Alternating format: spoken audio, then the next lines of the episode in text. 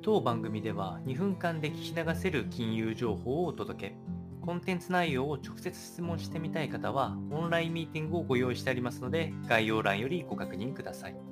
本日のテーマは、Amazon のプライムでアメリカのオンライン売上高は6.1%増で予想を下回るという話が入ってきておりますので、お伝えをいたしますと、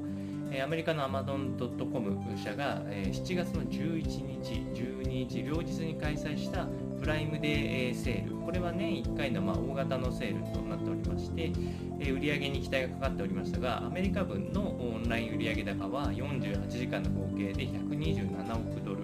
日本円換算1兆7600億円、まあ、その規模自体はあのやはりすごい規模にはなっておりますが、Adobe がまとめている分で分かっているところ関しては、前年比の6.1%増加、ただし、マーケットのコンセンサスは9.5%増となっておりましたので、それには届かずといった形となっております。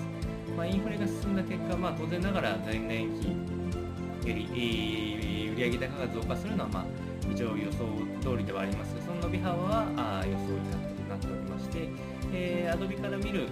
あの要因分析としては、後払い式決済サービスである Buy Now Pay Later という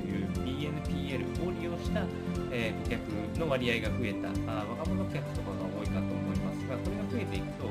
え、経済に対して、え、今後先行きに懸念を抱いていることを示しているのではないかというところになっておりまして、まあ、今後もこの柔軟な支払い方法で、え、行っていくことから、今後やはりこう売上高の予測というのは結構難しいっていうのが分かってきておるかと思いますので、まあ、ホリデーシーズンが近づく中で今後の数ヶ月の予期される、えー、売上や、ま、消費動向を見ていく必要があるかと思いますので参考にお届けをいたしました。